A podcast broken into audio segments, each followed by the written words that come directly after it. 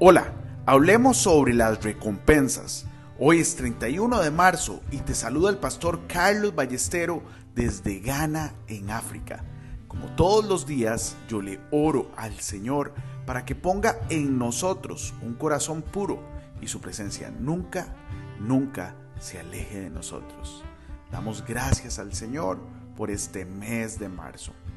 En 1 Corintios 15:58 leemos, Estad firmes y constantes, creciendo en la obra del Señor siempre, sabiendo que vuestro trabajo en el Señor no es en vano. Hoy te quiero recomendar leer y meditar en Juan 21, 15, 19. Las recompensas son una de las formas de motivación más elevadas que existen. Aprenda a recompensar a la gente Incluso Jesús esperaba su recompensa, como podemos leer en Hebreos 12, versículo 2 y 3.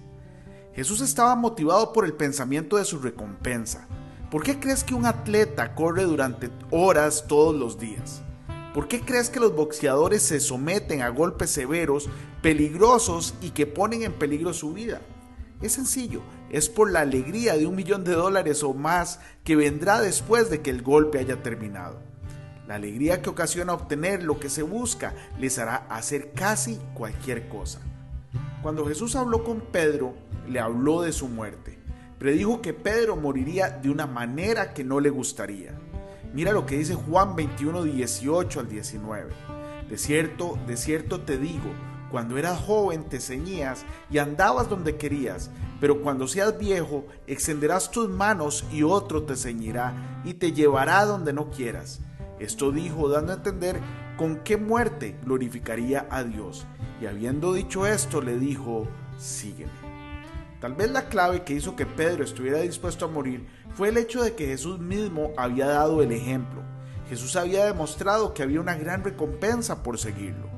Las recompensas pueden hacer que la gente haga casi cualquier cosa. Las personas que han muerto por la causa de Cristo murieron voluntariamente, pensando en la recompensa que les esperaba conforme a las promesas del Señor.